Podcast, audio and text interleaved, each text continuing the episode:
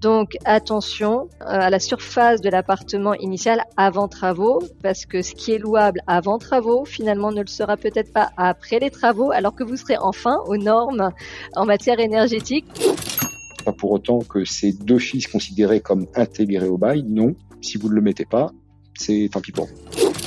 Des bailleurs, on en a nous, parmi nos clients, qui ne veulent plus mettre en location. Ils préfèrent payer la taxe sur les logements vacants et se dire je vais vendre euh, dès que la, euh, dès que la conjoncture sera meilleure, mais je ne mets plus en location. Des choses, même anodines, peuvent avoir des répercussions qu'on ne mesure pas dans le cadre d'un litige qui, euh, au bout du bout, fait que vous vous retrouvez à ne pas avoir d'assurance qui prenne en charge le sinistre.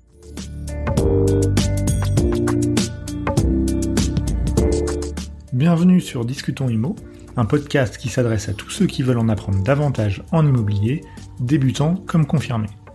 Je suis Alex, passionné par le sujet de l'immobilier et investisseur. Je partage sur ce podcast, ainsi que sur le blog du même nom, les informations qui me semblent pertinentes et qui sont le fruit de mes propres interrogations, recherches ou encore découvertes.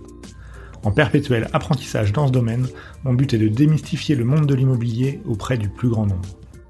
Pour ne rien rater, retrouvez-moi sur Instagram, Discutons Humo, le lien est disponible dans la description.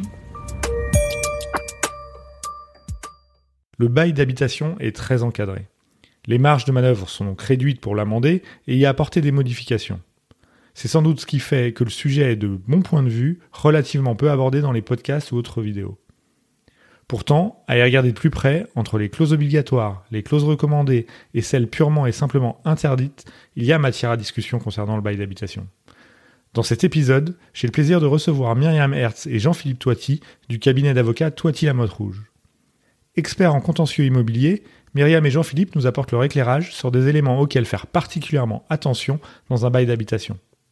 Comme le rappelle Jean-Philippe au cours de cette interview, le diable se cache souvent dans les détails. Il est donc primordial de bien rédiger le bail pour éviter de potentielles mauvaises surprises dans la relation avec son locataire. Enfin, nous reviendrons sur les impacts conséquents qu'ont les nouvelles dispositions législatives relatives à la rénovation énergétique et qui touchent déjà de plein fouet le marché locatif et qui devraient encore fortement l'influencer à l'avenir. Vous pensiez déjà connaître toutes les subtilités du bail d'habitation, je vous garantis que cet épisode vous réserve encore des surprises et des enseignements précieux. Allez, sans plus attendre, c'est parti pour ce septième épisode de Discutons Imo. Bien, bonjour. Aujourd'hui, nous allons euh, parler encore immobilier et puis euh, des baux d'habitation en particulier. Alors, le sujet peut paraître euh, simple de prime abord, mais dans la pratique, c'est vrai quand on se penche vraiment dessus, il y a pas mal de choses à en dire. Et donc, c'est ce qu'on va voir aujourd'hui dans cet épisode. Et pour en parler, j'ai la chance aujourd'hui d'accueillir sur Discutons Imo Myriam Hertz et Jean-Philippe Toiti du cabinet Toiti La Motte Rouge. Euh, mais avant de se lancer peut-être sur le sujet, euh, pourriez-vous, Myriam euh, et Jean-Philippe, vous présenter brièvement ainsi que le cabinet dans lequel vous travaillez? Oui, bien sûr. Alors bonjour d'une part, merci de nous accueillir et puis de voilà de nous faire participer à ce podcast. alors effectivement, je suis dans le cabinet Toiti La Motte Rouge. pour ma part, je, je suis inscrit au barreau de Paris depuis 28 ans. Myriam aura l'occasion de, se présenter aussi, qui a 12 ans de barreau euh, et euh, vraiment grande spécialiste en, droit immobilier, tout comme moi. Euh, notre cabinet a deux, je dirais, deux pôles importants dans le cadre de ses activités au quotidien. La première, c'est nous accompagnons dans le cadre de, des activités de des e-commerçants. on accompagne les e-commerçants donc dans leur mise en conformité par rapport à la réglementation. Euh, on intervient donc dans le droit de l'Internet, droit du web, droit de l'informatique, propriété intellectuelle. Alors pour l'instant, ça n'a pas grand-chose à voir avec le droit immobilier, mais j'y viens. Euh, et euh, nous avons également un deuxième pôle qui est le pôle immobilier, cette fois-ci avec, je dirais, tout ce qui concerne les problématiques qui touchent à la matière, baux d'habitation, baux commerciaux, copropriété, avec tout ce que cela peut engendrer comme en termes de litiges possibles, euh, tous les litiges autour de la, de, la vente, de, dans le cadre de biens immobiliers, tout ce qui est vice caché, tout ce qui est problématique d'expertise judiciaire. Euh, également, on aborde les questions liées au permis de construire, euh, au recours des tiers. bref, un ensemble de, de problématiques assez diverses et variées dans le domaine principalement du contentieux. On accompagne aussi euh, dans le cadre du, du, conseil un certain nombre d'acteurs en immobilier. On, on, peut même créer, on a créé aussi des formations euh, pour les administrateurs de biens. Euh, et on peut accompagner certains acteurs aussi dans le cadre de montages un peu plus complexes, mais là on intervient aussi avec des partenaires qui sont extrêmement pointus dans leur domaine. Euh, notre activité, donc vous l'aurez compris, c'est une activité essentiellement, euh, je dirais, euh, quand même tournée en grande partie sur les aspects contentieux, litiges et problématiques en tout genre que l'on doit aborder devant un tribunal. Bonjour Alexandre. Euh, oui, effectivement, donc euh, Myriam Hertz, euh, je suis avocate depuis 12 ans et depuis, depuis le départ, je pratique quasi exclusivement en droit immobilier. Donc, droit de la copropriété, euh, beaux, donc que ce soit les baux d'habitation, les baux commerciaux, baux professionnels, euh, les litiges autour effectivement des, ventes. Euh, on retrouve régulièrement des problèmes, par exemple, de vis cachés ou en matière de livraison d'immeubles. Parfois, voilà, on peut avoir des, des soucis en termes de, de malfaçon. Euh, donc euh, beaucoup de contentieux, mais également beaucoup de formation, puisque euh, voilà, on développe des formations et j'ai moi-même assuré des formations pendant des années en parallèle, des formations donc auprès de professionnels de l'immobilier, que ce soit des administrateurs de biens ou des conseillers syndicaux qui cherchaient à se à se former voilà, pour euh, pour savoir un peu comment euh, comment participer à la vie de la copropriété, euh, par exemple. Donc un pôle, une casquette formation qui est très importante, voilà, histoire de, de partager nos, nos connaissances et nos compétences, accompagner donc les gens qui qui qui ont vraiment une démarche active dans le monde dans le monde immobilier, et également un, un accompagnement auprès d'investisseurs qui souhaitent donc investir dans l'immobilier tout en restant dans les clous, puisqu'on sait qu'en droit immobilier, euh, il y a une réglementation qui est très stricte et très changeante également. Donc euh, une, une insécurité pour euh, pour pour tous ceux qui, qui vivent et qui travaillent dans le monde de l'immobilier, voilà que nous assistons pour éviter justement de d'être dans l'illégalité puisque les amendes dans ces matières-là peuvent atteindre des sommets et autant éviter de voilà de, de, de, se, de se faire quelques ennemis, euh, notamment au niveau des, des municipalités ou euh, voilà, qui peuvent qui peuvent bien sûr contrôler et qui le font, voilà, qui le font. Donc euh, donc notre travail au cabinet, c'est à la fois d'intervenir lorsque les problèmes se posent, mais également de tenter de les anticiper, notamment grâce à des conseils ou à des formations. Juste une toute dernière petite précision euh, sur ce point, c'est que euh, j'ai commencé en vous parlant de l'autre activité du cabinet tournée vers le web.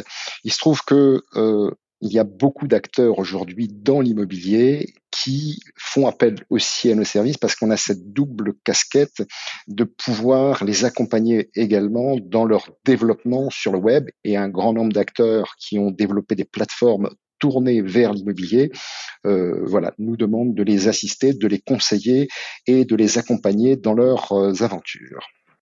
Très bien. Peut-être euh, l'occasion d'un autre épisode, euh, en effet, puisque c'est vrai que ça se digitalise quand même aussi beaucoup comme secteur et qu'il y a des choses intéressantes à évoquer. Très bien. En tout cas, la présentation était très claire. Je vous remercie. Je sais plus si vous l'avez mentionné, mais donc vous êtes à Paris, hein, c'est bien ça? Nous sommes à Paris, oui, oui, exactement. Notre cabinet est à Paris. Très bien. Alors, Peut-être pour euh, démarrer euh, sur le fond du sujet de, de, du, des baux immobiliers, peut-être qu'on peut redonner un petit peu le contexte et notamment le fait que euh, ces baux d'habitation s'appuient sur euh, une loi, celle de juillet 89, sauf erreur. Est-ce que vous pouvez nous décrire un petit peu ce contexte qui permet justement d'encadrer donc ces différents baux, puisqu'aujourd'hui on va se concentrer essentiellement sur les baux d'habitation. voilà.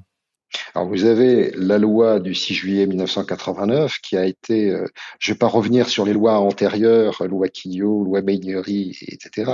Là on part de la loi de 1989 et qui est une loi d'ordre public de protection qui vient protéger donc les les, locataires essentiellement.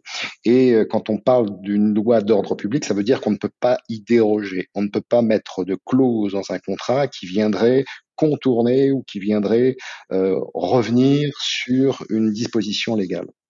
Ça veut dire aussi que la liberté contractuelle est limitée et que euh, beaucoup de choses sont imposées de par la loi. Alors, quand je parle de la loi de 89, ça intègre aussi la loi Allure de 2014, ça, ça intègre aussi la loi Elan euh, de novembre 2018, puisque cette loi n'a eu de cesse d'être modifiée euh, et complétée, j'allais dire complexifiée, euh, au fur et à mesure des années. Donc, on voit qu'il y a un encadrement légal qui est extrêmement fort, au point que le législateur met à disposition des modèles types de beaux à respecter. Donc on doit s'inspirer euh, très très grandement et la liberté contractuelle dans ce mécanisme est donc extrêmement limitée.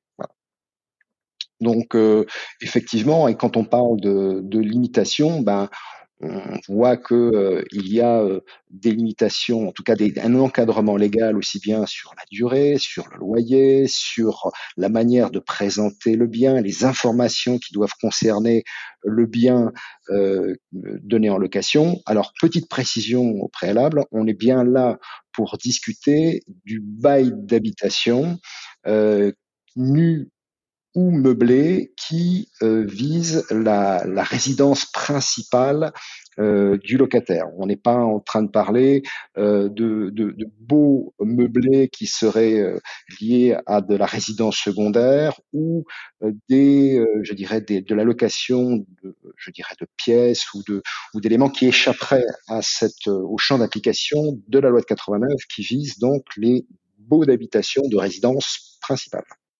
Simplement pour éclairer euh, certains auditeurs, hein, c'est vrai que lorsqu'on parle d'une loi, notamment la loi du 6 juillet 89, il ne faut pas que euh, certains pensent qu'on se réfère à une loi qui date de cette époque. En fait, c'est un, c'est une enveloppe, la loi du 6 juillet 89, et au fur et à mesure des années, le législateur euh, donc prend de nouveaux textes, légifère, et ces nouveaux textes sont intégrés ensuite dans cette enveloppe. Et donc, quand on parle de l'article, par exemple, euh, je dis une bêtise, 18 juillet, du euh, l'article 18 de la loi euh, Elan, par exemple. Voilà, il faut plus dire l'article 18 de la loi Elan, c'est devenu l'article 4 de la loi de 89, par exemple. Donc voilà.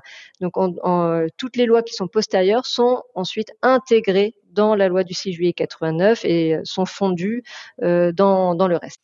D'accord, oui, j'ignorais ça. D'accord, on garde le, on va dire le nom de l'enveloppe, mais en réalité, elle a été amendée. Exactement. Mais on n'est plus sur des textes de 89. C'est-à-dire que les, les, textes qui sont venus, que ce soit la loi Allure ou la loi Elan, sont venus modifier des articles de la loi de 89, soit pour les compléter, soit pour abroger certaines parties, modifier, reprendre. Euh, voilà. Mais, mais ça reste la loi effectivement de 89, la loi, le véhicule principal, et les autres lois qui sont venues les modifier comme bien même il n'y aurait plus du tout de texte d'origine. voilà, on continue la loi du 6 juillet 89. Et alors, euh, vous disiez que c'était relativement contraint. Euh, donc justement, il y a un certain nombre de clauses qui sont imposées euh, dans les baux d'habitation, donc pour résidence principale.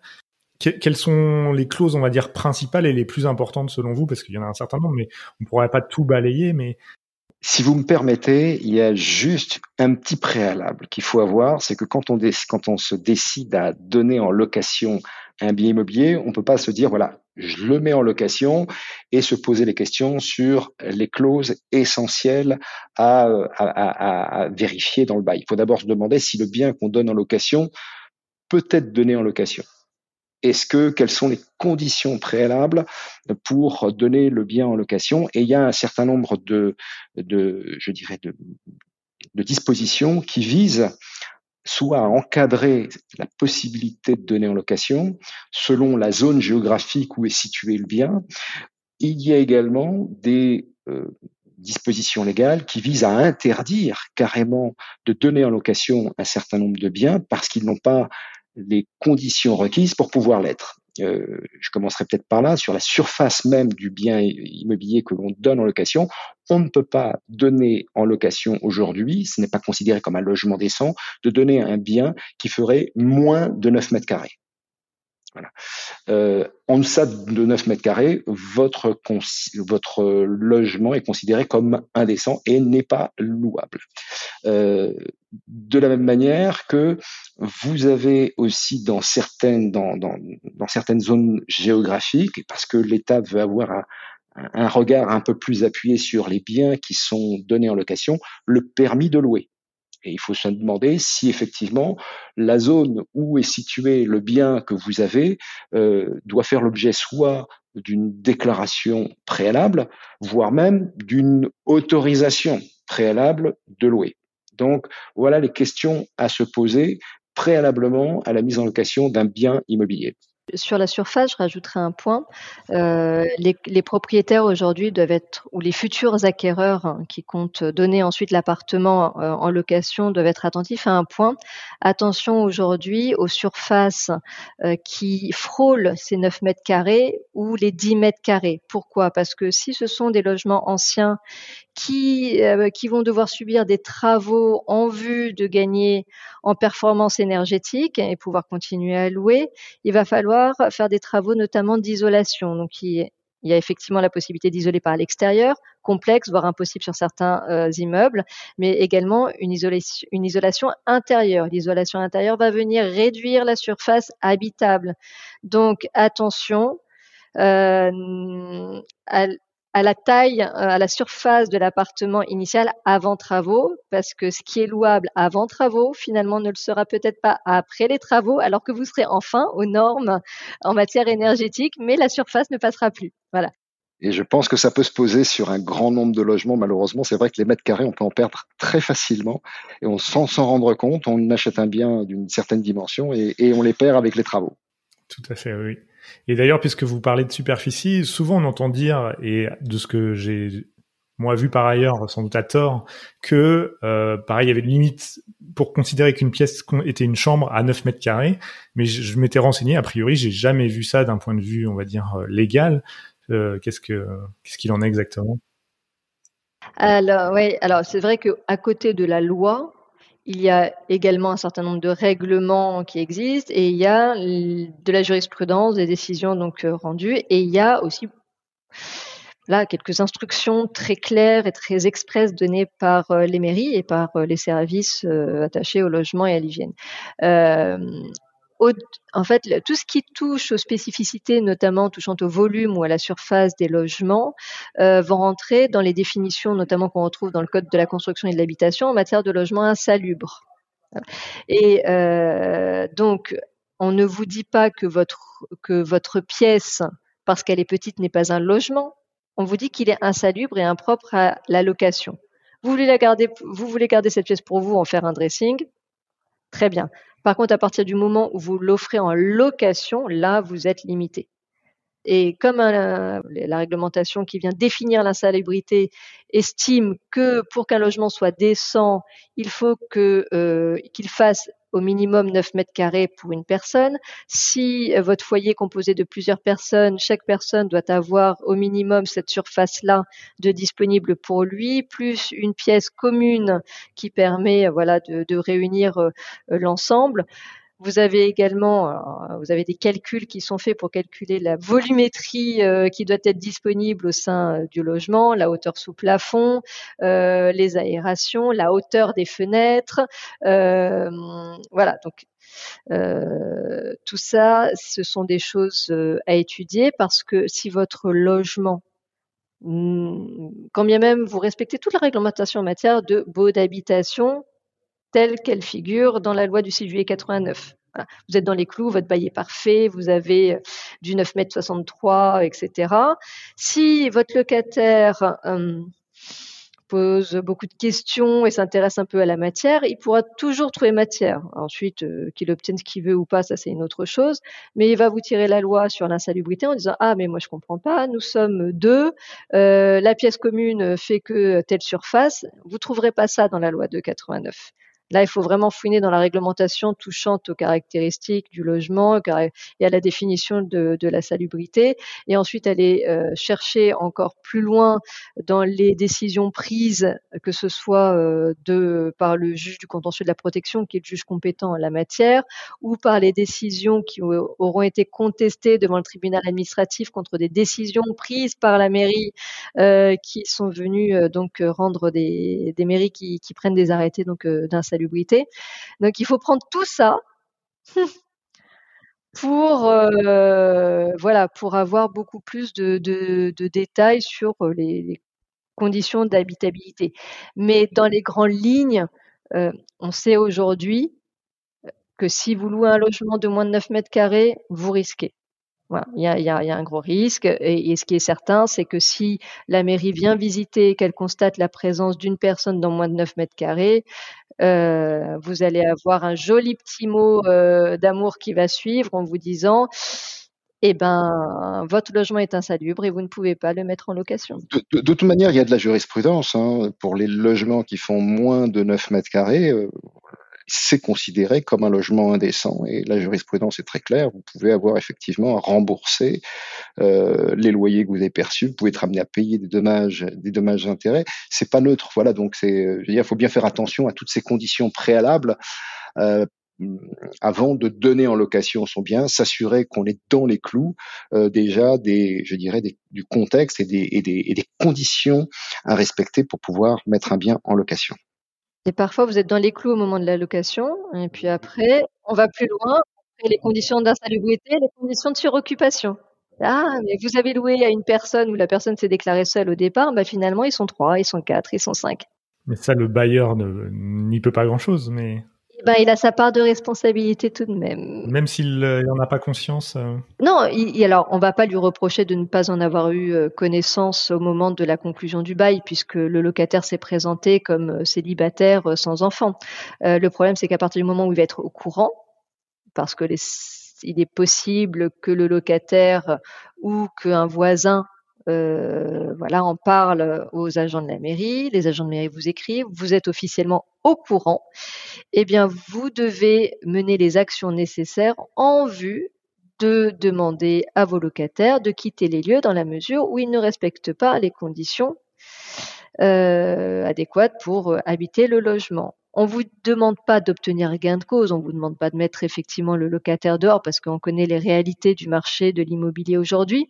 Simplement, il faut que vous fassiez les démarches pour vous remettre dans les clous.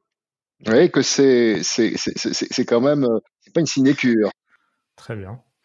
Alors pour être dans les clous, justement, on évoquait euh, ces fameuses clauses euh, imposées par par la, la législation. Euh, quelles sont selon vous les, principales euh, il y, a, notamment, je crois, le montant du dernier loyer maintenant qui doit figurer, mais c'est pas la seule. Il y, a, plusieurs clauses obligatoires. Effectivement, il y a les clauses dites euh, financières, donc le montant du loyer. Les questions à se poser est-ce que le bien est situé dans une ville qui réglemente le loyer, qui encadre le loyer? Est-ce qu'on est soumis à un loyer plafonné, un loyer encadré. Euh, c'est les questions qu'il faut se poser et qui permettent de comprendre pourquoi aujourd'hui le modèle de bail euh, demande à préciser le montant euh, du dernier loyer. Puisque dans le cas, si vous êtes situé dans une ville soumise à encadrement des loyers, ça veut dire quoi? Ça veut dire que vous devez impérativement préciser quel a été le montant du dernier loyer appliqué parce que vous ne pouvez pas, à l'occasion d'un nouveau contrat de bail avec un nouveau locataire, euh, aller au-delà du loyer, du précédent loyer. Vous ne pouvez pas vous servir d'un nouveau bail pour faire exploser en gros le prix de votre bien, quand bien même euh, la ville euh, aurait pris, voilà, l'immobilier dans la ville aurait pris de la valeur et ben non, vous avez euh, un super euh, un site culturel à côté qui a ouvert, cinéma, euh, boutique, etc. Tout le monde se, tout le monde cherche à habiter ce nouveau quartier, ce, nouvel écoquartier ou ce, ce nouveau quartier à la mode. Maintenant, si votre bien a été loué durant les 18 derniers mois, vous devez continuer à appliquer le loyer que vous appliquiez jusqu'alors. Est-ce que ça veut dire que cette information doit figurer uniquement dans les baux des zones concernées ou est-ce que cette information doit figurer dans tous les baux, même si aujourd'hui ce n'est pas encore une zone dans laquelle le loyer est encadré? Euh, en fait, la question de l'encadrement se pose au moment où vous, allez conclure votre bail. Donc, euh, si au jour où vous concluez votre bail, vous êtes soumis à, cet encadrement, vous devez euh, noter euh, et préciser le montant du dernier loyer, quand bien même lorsque vous aviez conclu le dernier bail, vous n'étiez pas encadré. Bien sûr, mais en tout cas, il n'y a pas lieu de le mettre si on n'est pas dans une zone encadrée. Au moment de la rédaction du bail, on n'est pas obligé de mettre cette information. Non, non, non. Non, non. Alors, deuxième élément, il faut vérifier si vous ne vous situez pas non plus dans une zone géographique où le loyer est plafonné. Autre, autre, autre, autre condition. Mais non, vous pouvez pas. Si vous n'êtes pas dans une zone touchée par l'encadrement, vous barrez. De toute façon, lorsque lorsqu'on se pose la question des clauses, il faut se poser la question de la conséquence. À partir du moment où vous avez un modèle type qui vous demande de préciser le montant du dernier loyer, mais que vous n'êtes ni dans une zone encadrée ni dans une zone plafonnée, quelle peut être la conséquence Il faudrait que quelqu'un soulève euh, un grief. On est encore une fois dans le cadre d'un ordre public de, de protection. En quoi nous ne protégerions pas le locataire en ne notant pas le montant du dernier loyer dès lors que nous sommes dans une zone où le loyer est librement fixé? Alors, ça ne veut pas dire quand on dit librement fixé, ça ne veut pas dire qu'on peut faire n'importe quoi. Il faut que ce loyer reste cohérent par rapport au loyer appliqué dans le secteur. Parce qu'un un loyer qui serait excessif pourrait éventuellement ouvrir à contentieux par le locataire, qui se rendrait compte que le loyer appliqué est excessif par rapport justement au loyer de l'appartement du dessous qui, qui a les mêmes caractéristiques ou de l'immeuble d'en face qui a les mêmes caractéristiques. Donc la liberté, oui, mais toujours euh, penser que c'est une liberté qui doit tout de même assurer la protection du locataire. Et, donc on est d'accord, cet encadrement, s'il existe, euh, concerne aussi bien les baux euh, nus que les baux meublés, que la colocation, etc. Exactement. la colocation ne peut pas être utilisée pour passer outre l'encadrement ça ne marche pas. Ce n'est pas parce que vous individualisez le loyer que vous pouvez 1 plus 1 plus 1, euh, voilà, euh, atterrir sur un loyer qui dépasse euh, l'encadrement ou le plafonnement. Et que risque le, bailleur s'il ne respecte pas justement ces indications dans le dans le bail? Qu'est-ce qui finalement peut intenter le locataire et à quoi il s'expose vraiment Alors, les locataires peuvent, peuvent agir contre le bailleur. euh, un en diminution du loyer euh, et euh, ils peuvent, mais par contre ils ont des délais euh, assez courts pour agir. C'est-à-dire que ils ont quelques mois à peine pour saisir le tribunal et engager leur action. au total, je, je, dirais même même si par exemple vous avez une une superficie qui est indiquée euh, euh, qui serait erronée, ils ont quatre mois pour réagir. Euh, si euh, ils n'ont pas, euh, si l'indication du montant du loyer n'est pas n'est pas n'est pas indiquée, il faut qu'ils mettent en demeure le bailleur dans le délai d'un mois de, de leur donner les les, les, les indications les indications souhaitées. Donc tout cela fait que si le locataire doit agir contre le bailleur du fait du défaut de ces indications, le locataire doit le faire dans un délai, sinon il est vite prescrit. Par contre, attention, l'autre pouvoir du locataire, donc au-delà de pouvoir lui-même saisir un juge en vue d'obtenir la diminution du prix et remboursement éventuellement d'ailleurs du trop perçu pour euh, les échéances passées. Euh, il y a toujours le risque, notamment lorsque vous êtes un bailleur qui, qui avait peut-être plusieurs biens, euh, c'est que le locataire aille voir la mairie très clairement. Parce qu'à partir du moment où vous êtes bailleur, vous ne respectez pas l'encadrement ou vous ne respectez pas le plafonnement, vous avez effectivement ce risque de, de, de, remboursement, mais vous risquez aussi de vous retrouver avec la mairie sur le dos. Et là, ça peut être moins drôle parce que s'ils veulent chercher euh, la petite bête, venir vérifier que les conditions d'habitabilité sont, euh, conformes, euh, que vous respectez les, justement cette réglementation en matière d'encadrement et de plafonnement sur vos autres biens, puisque aujourd'hui, en plus, on a une obligation quand on est propriétaire de déclarer son bien, qu'il soit loué ou pas loué.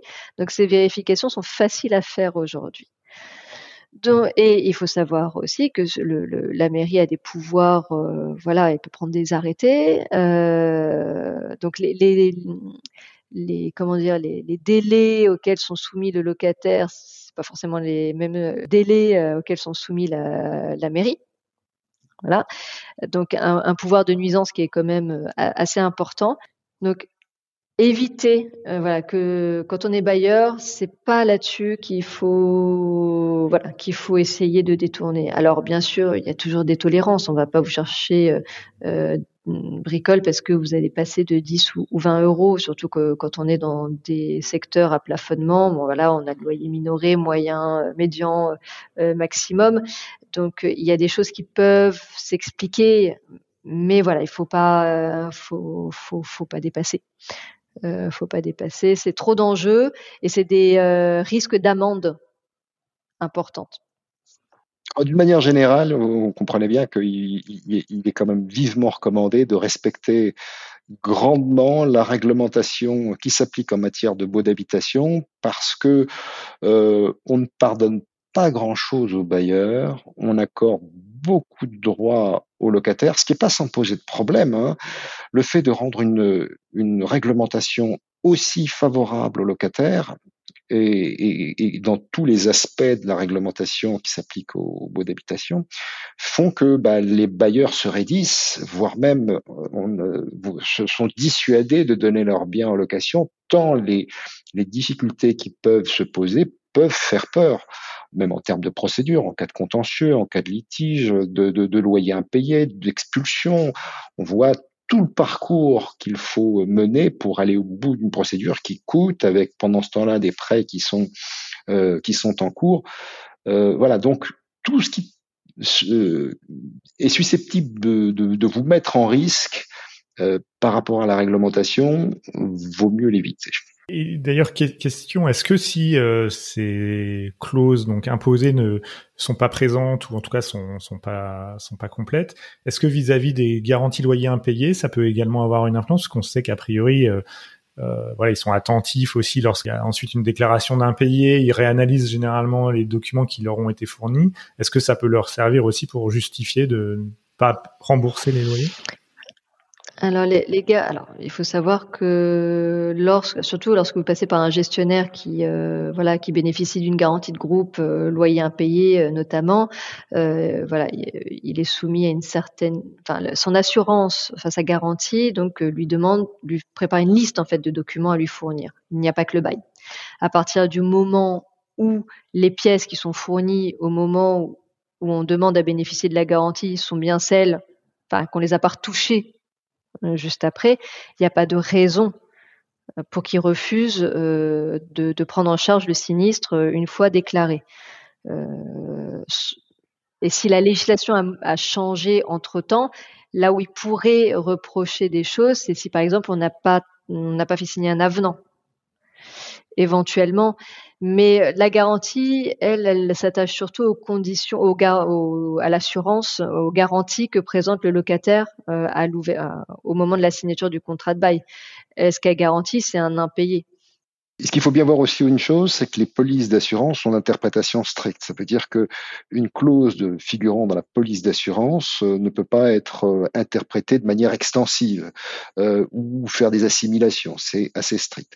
Dès lors que vous respectez les documents, comme le disait Myriam, à produire, dès lors aussi, et ça c'est très important, que vous respectez les procédures qui sont imposés en cas d'impayé, par exemple, à savoir il faut délivrer un commandement à un certain délai, pas louper les délais qui sont fixés dans la police d'assurance. dès lors que vous rentrez dans les clous, il n'y a pas de raison que cette garantie ne joue pas. Mais par contre, ils sont effectivement très vigilants sur votre réactivité par rapport à un litige, par rapport à une, à, une situation d'impayé, et où là, il faut être vraiment très, très attentif à délivrer dans les délais requis par la police d'assurance l'ensemble des actes nécessaires pour montrer qu'on est diligent dans le recouvrement des sommes dues. Par contre, ce que pourrait vous reprocher la garantie, c'est si vous avez menti, par exemple sur la surface ou sur le montant du loyer, ou que vous avez euh, euh, noté une information sur le montant du loyer qui n'était pas celui réellement applicable, que vous avez augmenté euh, postérieurement à la signature du, du bail de façon irrégulière. Oui, mais par, mais encore une fois, voilà, la question à se poser, c'est qu'est-ce que vous avez déclaré au moment de la prise de garantie? Si ça correspond à la réalité, que vous avez fait déclaration de sinistre dans les temps, que vous avez mené les diligences nécessaires en vue d'obtenir le recouvrement, donc euh, commandement de payer, euh, assignation, etc. Tant que vous êtes dans les clous, que vous respectez les délais, il n'y a pas de raison. S'il y a un pépin avec votre garantie qui cherche une bricole qui n'était pas prévue au départ, dans ce cas-là, vous venez nous voir. voilà. voilà. Et on, on essaye de régler ça. C'est vrai que les compagnies d'assurance, d'une manière générale, dès lors qu'elles peuvent échapper au, règlement de ce qui est dû ou des indemnisations, effectivement, euh, tout est bon à prendre pour euh, éviter d'avoir à prendre en charge un sinistre. C'est clair, faut le, faut, faut avoir intégré ça.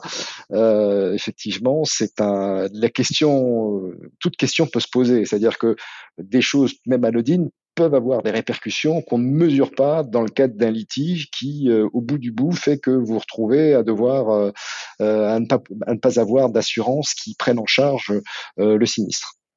À la limite, la seule difficulté réelle hein, qui, peut se poser, c'est si le locataire, pour obtenir son contrat de bail, a falsifié ses pièces contrat de travail, enfin bulletin de paye, et que c'était suffisamment grossier pour être vu dès le départ, là, il pourrait éventuellement y avoir débat. Mais encore une fois, si ce sont ces pièces-là qui ont été fournies à la garantie, sauf si la garantie vous a dit attention, à vous de faire les vérifications auprès de l'employeur. Il ne faudrait pas qu'ils rejettent la responsabilité sur vous. Oui, parce que s'ils ont eu les pièces, on peut penser qu'eux-mêmes ont été en capacité de, de les évaluer et de juger si. Euh, Exactement. Ouais, mais si vous ont précisé en tout petit euh, que c'était à vous de vous assurer de la réalité des pièces en contactant l'employeur. Voilà, faut, faut lire tout ce qui est en tout petit. Voilà, faut lire, faut bien lire les, les polices d'assurance aussi. C'est clair que c'est parfois le, comme on dit, le, le diable se, se, se, se, situe entre les lignes, entre les voilà, entre les, les clauses qui parfois dans les détails. Très bien.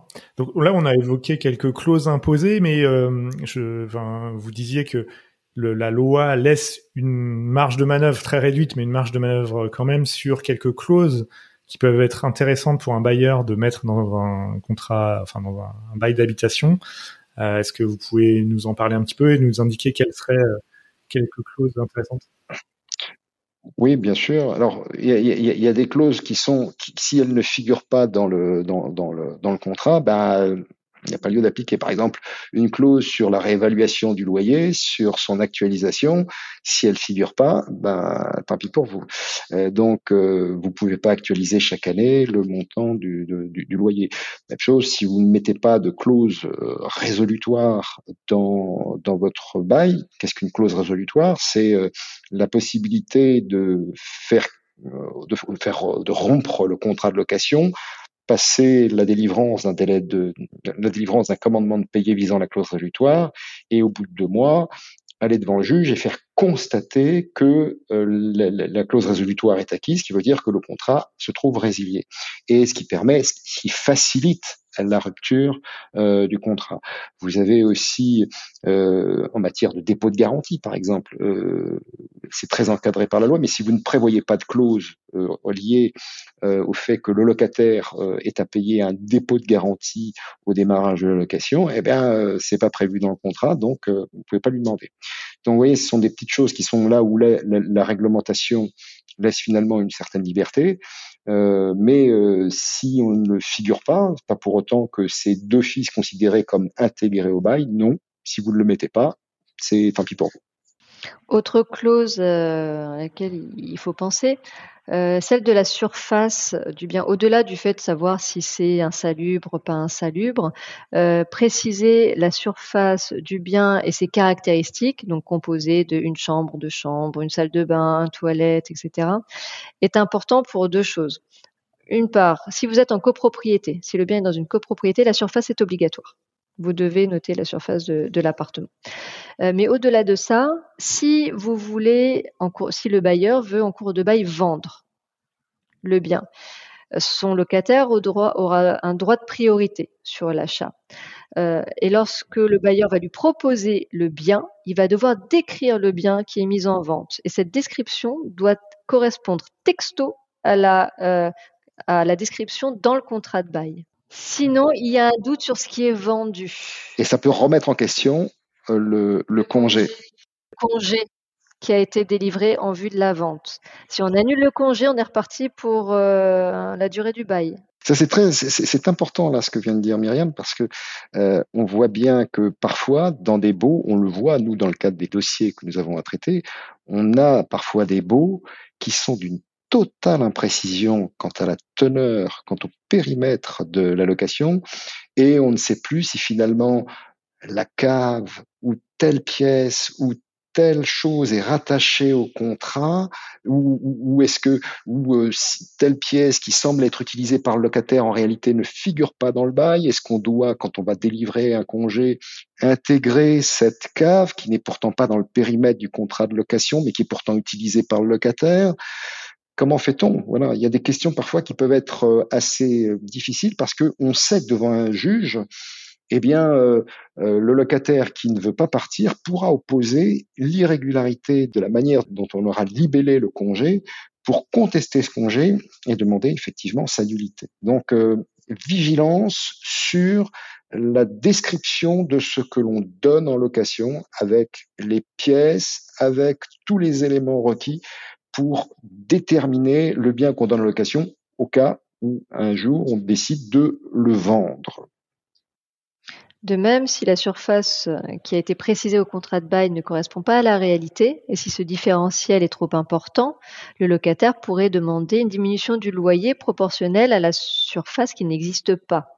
Donc, si vous avez loué un bien qui soi-disant fait 20 mètres carrés, alors qu'il s'avère euh, que, ben non, qu'après calcul de surface par un diagnostiqueur, on est à 15 mètres carrés, et ben là, le bailleur va, si le locataire le soulève, pareil, bon, il a des délais pour le faire, hein, mais s'il s'en aperçoit assez rapidement, il va pouvoir demander alors, s'il s'en aperçoit dans les six premiers mois du bail, il va demander à la fois la diminution du prix du loyer pour le futur, mais également le remboursement de ce qu'il a, de ce qu'il a payé. Euh, si par contre il s'en rend compte un peu plus tard, il va obtenir une diminution du loyer pour le futur. Mais voilà, c'est une diminution, c'est, c'est, euh, voilà, c'est une diminution du prix qui peut être euh, importante sur des petites, surtout sur des petites surfaces. Bien sûr, ouais.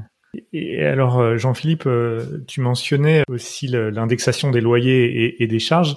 Actuellement, justement, c'est une, une, question qui peut se poser pour, euh, pour beaucoup de bailleurs, puisque au niveau bah, d'énergie, quand en tout cas on fait des, des, des forfaits de charges qui intègrent donc entre autres l'énergie, bah, on peut avoir des, des, charges qui augmentent fortement. Et, donc, si aucune clause d'indexation de, de, ces charges n'est prévue dans le dans le bail, est-ce que pour autant on va dire du fait de l'exceptionnalité de cette inflation, il y a moyen quand même d'augmenter les charges ou est-ce qu'on est tenu de maintenir le niveau de charge euh, qui existait en, fait, on peut pas avoir le, on peut pas avoir tous les avantages et les inconvénients. Euh, enfin, on, a les avantages de la solution qu'on prend et, on a ses inconvénients aussi. Soit on est au réel et donc euh, on fonctionne par provision et puis une régularisation en fin d'année et effectivement on peut répercuter euh, le coût de l'énergie. Si maintenant on fonctionne avec un système de forfait, eh bien euh, ce forfait va fonctionner finalement comme le loyer et on va pouvoir le, le, le réguler, euh, non pas en disant bah voilà cette année le coût de l'énergie a, a, augmenté considérablement.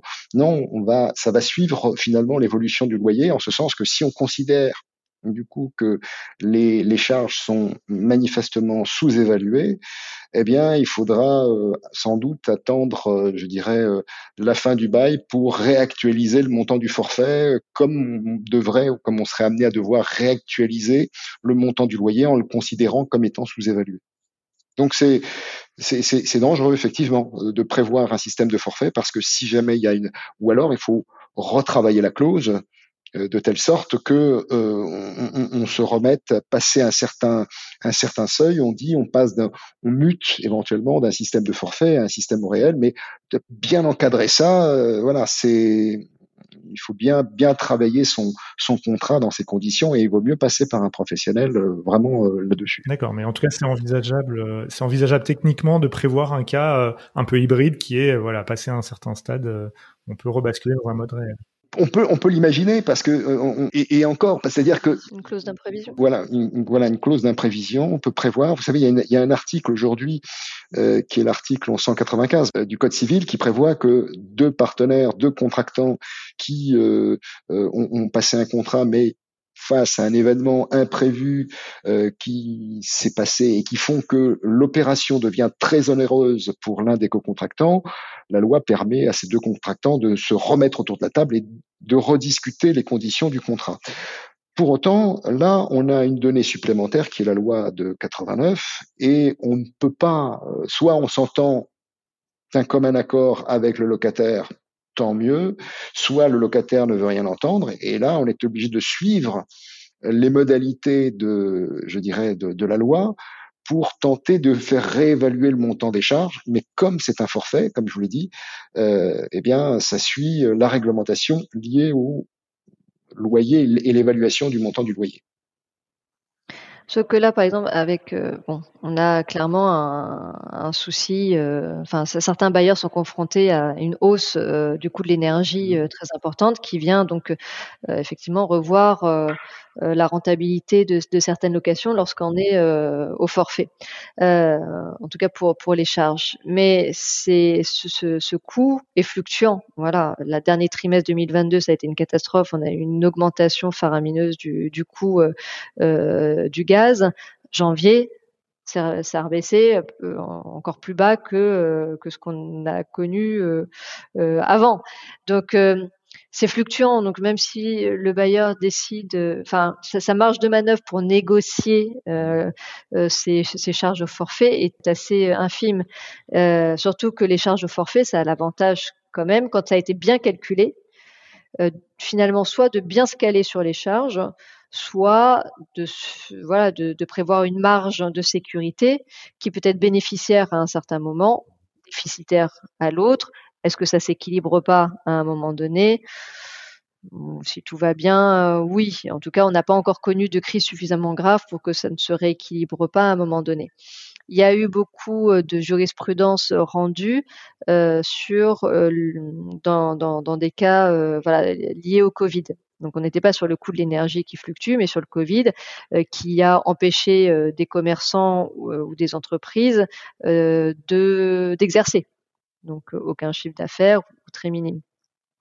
Bah, la notion d'imprévision, donc quelque chose d'imprévu, était contrebalancée par d'autres notions juridiques, la loyauté dans le cadre des affaires, la bonne foi, celui qui, les deux parties subissant un phénomène, bah, l'une ne doit pas être privilégiée sur l'autre. Un contrat a été conclu, on va essayer de se caler un maximum sur le contrat qui a été conclu. si ça met en péril une entreprise, on va d'abord euh, chercher s'il n'y a pas d'autres leviers à mettre en route qui étaient là pour garantir. Si c'est pas le cas, bon, bah, le problème c'est qu'on est sur deux parties qui sont de bonne foi, laquelle on privilégie. Donc, il y a toujours des principes juridiques qui peuvent venir voilà, euh, se, se, contrebalancer et faire que bon, le débat existe, mais on reste sur une base contractuelle au départ euh, qui fait qu'on est quand même globalement tenu. Plus cette base euh, est claire au départ, mieux on se porte ensuite pour prendre des décisions. Bah, bah, mieux on se porte, au moins plus les choses sont claires. Voilà, moins on se pose pas de questions. On a perdu, on a perdu, on a gagné, on a gagné. Mais voilà, c'est clair. Très bien. Donc on a parlé de clauses imposées, on a parlé de clauses conseillées, et il y a également des clauses qui sont interdites et qui peuvent euh, être euh, enfin jugées nulles ou non écrites. pareil, est-ce que vous avez quelques exemples un peu concrets à nous donner? Mhm. Alors là, vous avez, vous avez en la matière un, article qui, évoque cette liste, c'est l'article 4 de la loi du 6 juillet 89 qui énumère une liste de clauses réputées non écrites obliger par exemple un locataire à souscrire une assurance auprès d'une compagnie euh, choisie par le bailleur, le prélèvement des loyers par le bailleur euh, qui serait imposé. On ne peut pas imposer un prélèvement, il peut y avoir ça.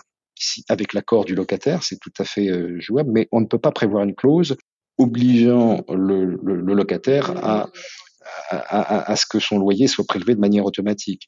Euh, il y a également dans certaines situations où euh, le bailleur serait tenté de, de, faire payer des pénalités à ses locataires du fait de manquements euh, au bail. Là non plus, on ne peut pas prévoir de pénalités ou d'amendes entre guillemets qui pourraient, qui devraient être euh, payées. On ne peut pas interdire aussi euh, aux personnes de, de recevoir, euh, je dirais, des invités ou, de, d'héberger des personnes de leur de leur famille euh, chez eux. On ne peut pas empêcher, je dirais, un locataire à avoir un animal domestique. Ça, ça, ça aussi, ça, c'est pas possible. Alors, on peut interdire la détention d'animaux classés euh, serpents, machin, tout ça. Bon, ça, on, peut, on peut encadrer. Par contre, on peut pas interdire à un locataire d'avoir un chien, un chat. Euh, euh ça, ça, c'est, c'est pas possible. Par contre, il y en a des cas où le problème s'est posé. Euh, où en fait, on se retrouve avec un locataire qui a 30 euh, chats. Là, on n'est plus sur quelque chose de normal. Hein, donc, euh, là, on peut intervenir. Vous pouvez pas non plus euh, prévoir une clause de résiliation du bail qui ne serait pas prévue par la loi, puisqu'il y a un encadrement euh, très spécifique lié à la manière dont un contrat de location est susceptible d'être euh, rompu. Euh, en dehors des cas prévus par la loi, on ne peut pas le, on ne peut pas le faire. Je reviens un instant sur la question des amendes. Hein, puisque euh, donc euh, tu as entendu parler de ça euh, Alexandre donc des gardiens qui qui se, qui se sont retrouvés avec ce pouvoir donc de pouvoir de, de, de de donner des amendes à certains résidents de l'immeuble. Alors, c'est un cas très spécifique puisque c'est ce sont quelques gardiens donc qui, qui travaillent dans les résidences Paris Habitat, donc des logements sociaux, qui ont suivi une formation particulière en fait de gardiens de la paix et qui ont prêté serment et donc effectivement qui ont gagné ce pouvoir de ouais, qui ont gagné des galants. Mais voilà, c'est très spécifique, ils ont reçu une formation, ils sont assermentés, on est dans le cadre de logements sociaux, euh, donc une réglementation qui est vraiment à part. Si le gardien de la copropriété où vous êtes s'amuse à vous dire "Mais si, moi j'ai ma copine qui l'a fait, je peux vous coller une amende." Non, c'est pas vrai. voilà. Ça, mais, là, par, rapport, mais les bailleurs, eux, ne peuvent pas de manière de leur côté. Non, euh, les bailleurs ne peuvent, pas, Par contre, le pouvoir de nuisance, lui, peut exister. Mais non, le, voilà, le gardien comme le bailleur ne peut pas euh, mettre d'amende à son, voilà, au, locataire. Hein. On ne peut pas suivre la formation et se faire assermenter pour. Dans le parc privé, je suis pas sûre que ça fonctionne. Et j'espère que non, parce que voilà, c'est arrivé à tout le monde de pas forcément être apprécié par son gardien d'immeuble. Il vaudrait mieux éviter. Je reviens sur un des points. Vous, vous parliez du prélèvement automatique. Il me semble que le prélèvement automatique, de toute façon, ne peut être euh, réalisé que si on est une société, enfin que le bailleur est une société, non? Un particulier ne peut pas euh, procéder à un prélèvement automatique. Oui, parce que sur les sur les sur les conditions sur les conditions de, de prélèvement et de mandat CEPA, euh, il faudrait voir. Je, je pense qu'effectivement, euh, tu as raison, euh, Alexandre, mais je ne me suis pas intéressé ou interrogé plus que ça sur la question sais qu'on le retrouve avec euh, nos clients euh, effectivement professionnels, surtout quand ça passe par des, gestionnaires. Euh, en tout cas, un conseil hein, pour les bailleurs qui parfois qui veulent trop bien faire et qui veulent tout noter sur leur contrat de bail, y compris avec l'accord du locataire, mise en place d'un prélèvement automatique, par exemple. Ne le mettez pas. Ne le mettez pas parce que ça pourrait engendrer un doute sur la réalité de l'équilibre dans le cadre des discussions autour du contrat. Euh, on sait très bien qu'un locataire aujourd'hui pour avoir un bien, euh, c'est un peu le parcours du combattant. Si le bailleur écrit noir sur blanc, même si c'est avec l'accord du locataire mise en place d'un prélèvement, ça risquerait euh, de passer pour une clause qui a été tout de même imposée. D'accord. Donc il vaut mieux rester avec les différentes possibilités et puis ensuite euh, mettre en œuvre. Voilà. Le, contrat de bail, le modèle du contrat de bail qui est aujourd'hui globalement imposé quand même, est suffisamment complet et strict pour surtout ne rajouter rien. Déjà, nous on préférait enlever certaines choses, mais surtout ne rajouter pas. D'autant que si le locataire, par exemple, est d'accord pour le prélèvement automatique, il peut dénoncer cette possibilité à tout moment. C'est-à-dire qu'il peut décider de revenir sur ce prélèvement et dire non, maintenant je paye mon loyer par virement. On pourra pas le lui reprocher quoi qu'il en soit. On a fait le tour un petit peu des clauses. En, introduction, vous reparliez euh, bah, de, du fait qu'un logement de 9 mètres carrés qui serait classé F ou G, donc passoire thermique, euh, était susceptible de peut-être ne plus être jugé décent et donc euh, louable. Euh, justement, je voulais revenir un petit peu sur le sujet de, ces nouvelles règles qui concernent le DPE désormais, qui ont donc évolué récemment pour bah, renforcer les travaux de rénovation énergétique qui doivent être réalisés dans ces, dans ces logements. Au-delà de, de, cet aspect des choses que vous avez déjà évoquées, est-ce que vous voyez-vous d'autres conséquences il y a, y, a, il y a, une vraie, il y a une vraie conséquence, c'est qu'il y a beaucoup de logements qui du coup sont retirés du marché.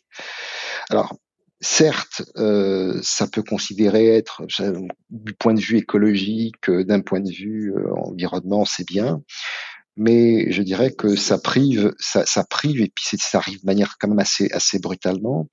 Euh, ça amène beaucoup de biens qui se trouvaient sur le marché qui pouvaient répondre quand même aux besoins d'un étudiant, aux besoins d'un certain nombre de personnes, avec des loyers qui étaient euh, voilà euh, adéquats, avec les moyens euh, de ces de ces personnes, eh bien qui ne vont plus avoir accès à ces logements parce que voilà cette réglementation rend impossible, voilà c'est ça rend impossible leur mise en location, euh, en tout cas dans le cadre de la loi de, de 1989. Donc je suis très partagé là-dessus parce que je me dis que c'est euh, un peu trop. Euh, il y a une pénurie de logements, il y a des personnes qui ont du mal à se loger et surtout dans des zones tendues. Euh, enlever ce, cette, euh, dirais, un, aussi grand nombre de logements, c'est énorme. C'est beaucoup, beaucoup de logements qui s'en trouvent, euh, qui deviennent inlouables euh, bah c'est, je trouve ça dommage. Voilà, c'est c'est une répercussion. Euh, euh, certes, il du positif, comme dans toute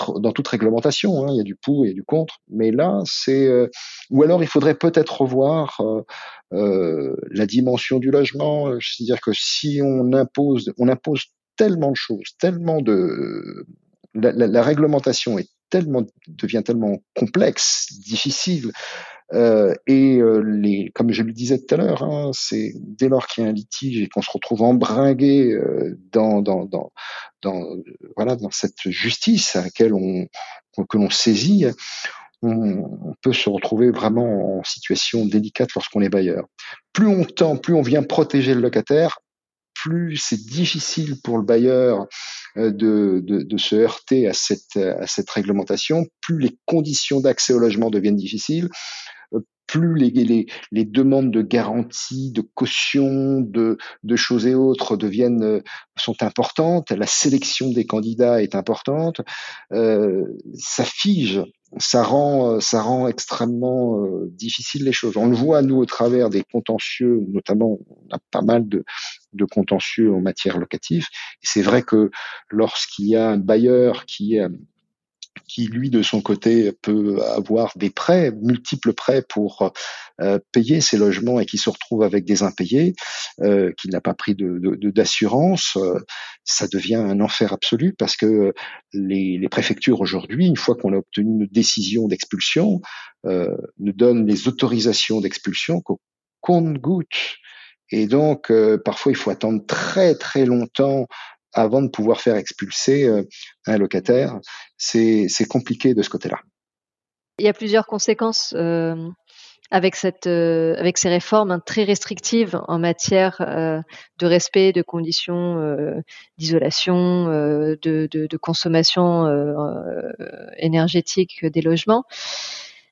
Il y en a plusieurs. C'est que du part, effectivement, les bailleurs, plus on alourdit euh, la réglementation à leur égard et moins ils ont envie d'être propriétaires bailleurs. Donc on est déjà en zone tendue, soumis à un manque d'offres sur le marché, ça risque pas d'améliorer. Euh, je veux dire, ceux qui hésitaient à acheter, ils vont pas acheter. Ça, ça clairement. Des, bailleurs, on en a parmi nos clients qui ne veulent plus mettre en location. Ils préfèrent payer la taxe sur les logements vacants et se dire je vais vendre dès que la, euh, dès que la conjoncture sera meilleure, mais je ne mets plus en location. Effectivement, les préfectures ont du mal à expulser. Pourquoi? Parce que justement l'offre de relogement n'est plus là. Autre conséquence, on met sur le dos des bailleurs une obligation euh, alors qu'ils n'ont pas forcément la main sur la solution. C'est-à-dire qu'ils peuvent être propriétaires d'un logement sur lequel, avec quelques travaux d'isolation intérieure, on rehausse la note énergétique, tout se passe bien. Très bien, ça va leur coûter, selon la surface, 3 4 000 euros, 5 000 euros. L'isolation, heureusement, le coût de l'isolation a baissé euh, quand on passe par l'intérieur. Mais Lorsque cela ne suffit pas ou lorsque la surface du bien ne le permet pas et qu'il s'agit de passer par une, euh, des travaux extérieurs, qu'on est en copropriété, ça veut dire quoi? Ça veut dire que les, les travaux doivent être autorisés par l'Assemblée générale. Et ça veut dire que l'ensemble des copropriétaires doivent participer financièrement au coût de ces travaux. Donc ça veut dire être dépendant de la majorité des copropriétaires qui doivent effectivement euh, autoriser la réalisation de ces travaux. Pour ceux qui vivent sur place, pour les bailleurs occupants, ils s'en fichent de faire les travaux dans un premier temps. Il n'y a pas d'urgence pour eux, ils vivent sur place. Mais dès qu'il y a des bailleurs, euh, euh, donc investisseurs à l'intérieur, pour eux aussi, l'enjeu est important. Ça veut dire quoi? Ça veut dire que quand vous êtes dans une copropriété qui rencontre des difficultés, parce qu'il y a des impayés de charges, vous faites voter ces travaux, ils sont autorisés, les appels de charges ne sont pas réglés, euh, ça, ça, ça, aggrave le déficit de la copropriété. Si, la copropriété se retrouve en difficulté financière parce que le montant des impayés est trop élevé, ça peut finir en administration judiciaire. En fait, vous avez un cercle vicieux qui fait que plus on demande de payer, plus la situation financière s'aggrave, plus ça mettra les immeubles en difficulté. Donc la réforme, elle n'est pas mauvaise. Le problème, c'est qu'elle est brutale. C'est-à-dire que le législateur français a décidé d'interdire dès le mois de janvier 2023 de mettre sur le marché de la location certains euh, appartements mal notés, alors que l'Europe, à côté de ça, avait prévu en parallèle la même réglementation, mais en laissant plus de marge la France a décidé d'être plus restrictive que l'Europe. Donc effectivement, euh, même pour les gestionnaires, les professionnels de l'immobilier en France, ils ne s'attendaient pas à recevoir et à se voir imposer une législation plus, restrictive que ce que euh, l'Europe devait prendre quelques mois plus tard. J'ai aussi du mal à croire que l'État va rester sur, ce, calendrier pour toutes les raisons que vous avez évoquées. Euh, ça semble difficilement tenable. À côté de ça, il y aurait de nombreux logements euh, construits et mis à disposition, mais on sait qu'on manque cruellement de logements. Donc, qu'est-ce que vont devenir tous les gens qu'il faut loger mais surtout que juste avant, on a eu toute une réglementation qui a imposé les ravalements avec isolation, etc., qui ne correspondent plus aux normes qu'on demande aujourd'hui, puisqu'on n'était plus sur, ce, sur cet enjeu de classe énergétique. Donc des copropriétaires, des propriétaires qui ont dû faire des travaux de ravalement il y a peu, se retrouvent à devoir refaire des travaux aujourd'hui. Financièrement, c'est pas tenable. Et puis il y a des bâtiments euh, haussmanniens pour euh, prendre cet exemple-là. Euh, on fera jamais d'isolation par extérieur, enfin ou alors c'est que les règles ont énormément évolué, donc il y a des choses qui sont pas techniquement faisables. Donc non, non, non. Donc on va on va avoir des dérogations sur certains secteurs, certains blocs d'immeubles. Non, non, on va voir ce que l'avenir nous réserve quant au sujet du DPE et de la rénovation énergétique. À mon avis, on n'a pas fini d'en parler encore.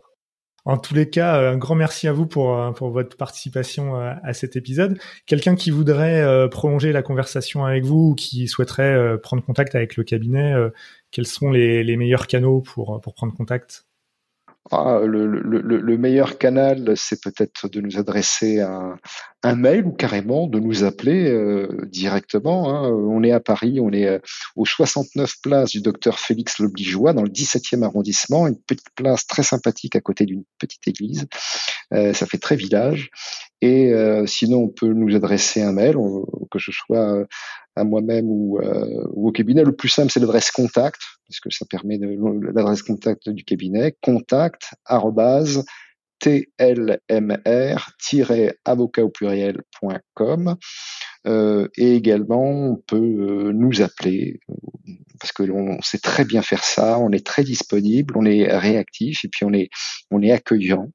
Donc on n'hésite pas à prendre en ligne. On se donne beaucoup de mal justement pour être disponible pour chacun de nos clients qui peuvent nous appeler. Et puis s'ils n'arrivent pas à nous joindre, on les rappelle. Oui, on les rappelle parce que l'un des grands l'un des grands défauts que l'on nous pose souvent aux avocats, c'est je l'ai appelé, mais il ne me rappelle pas. Donc, euh, je, peux vous dire que nous nous rappelons systématiquement nos clients. Ils peuvent nous joindre au 01 78 76 60 00. Voilà. Très bien. De toute façon, je mettrai tout ça dans les notes de l'épisode, comme ça, euh, on facilitera euh, la chose pour les gens qui voudraient prendre contact. Est-ce que vous voulez un dernier mot, dire quelque chose pour conclure sur le sujet qui nous intéressait aujourd'hui? Non, parce que ce, qu'on a vu, ce qu'on a vu là, c'est vraiment, euh, il y, a, plein de choses qu'on pourrait dire. On pourrait continuer encore des heures.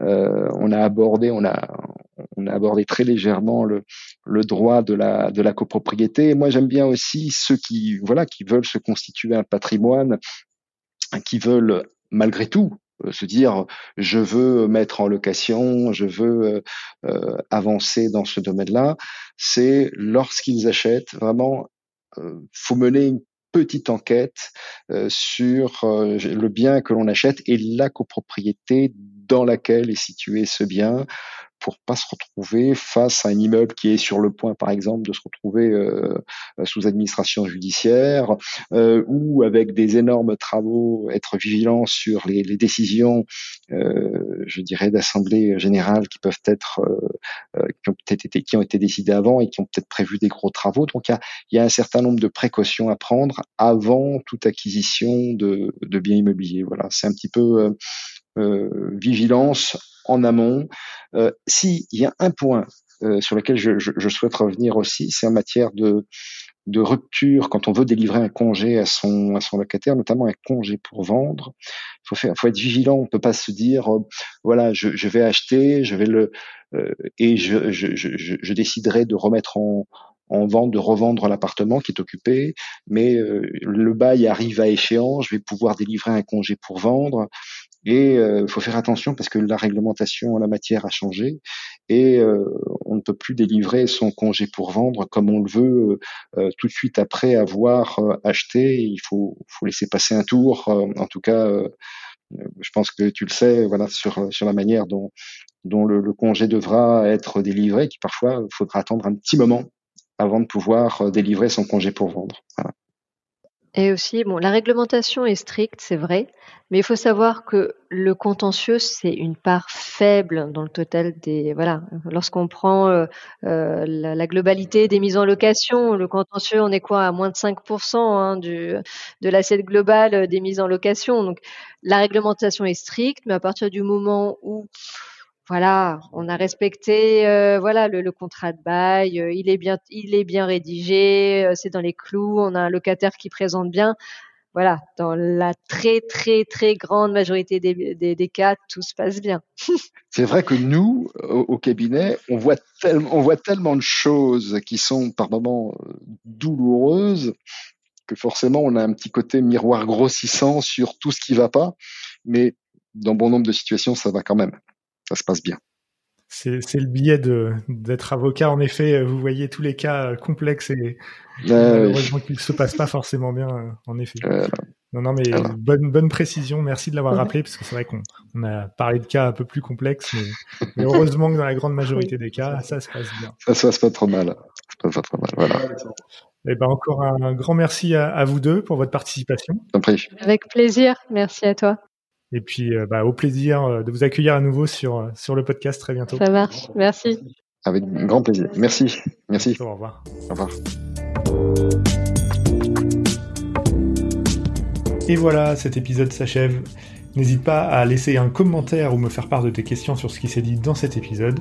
Si tu as apprécié le contenu proposé dans ce podcast, je t'invite également à me laisser un avis sur ta plateforme d'écoute, Apple Podcast ou Spotify.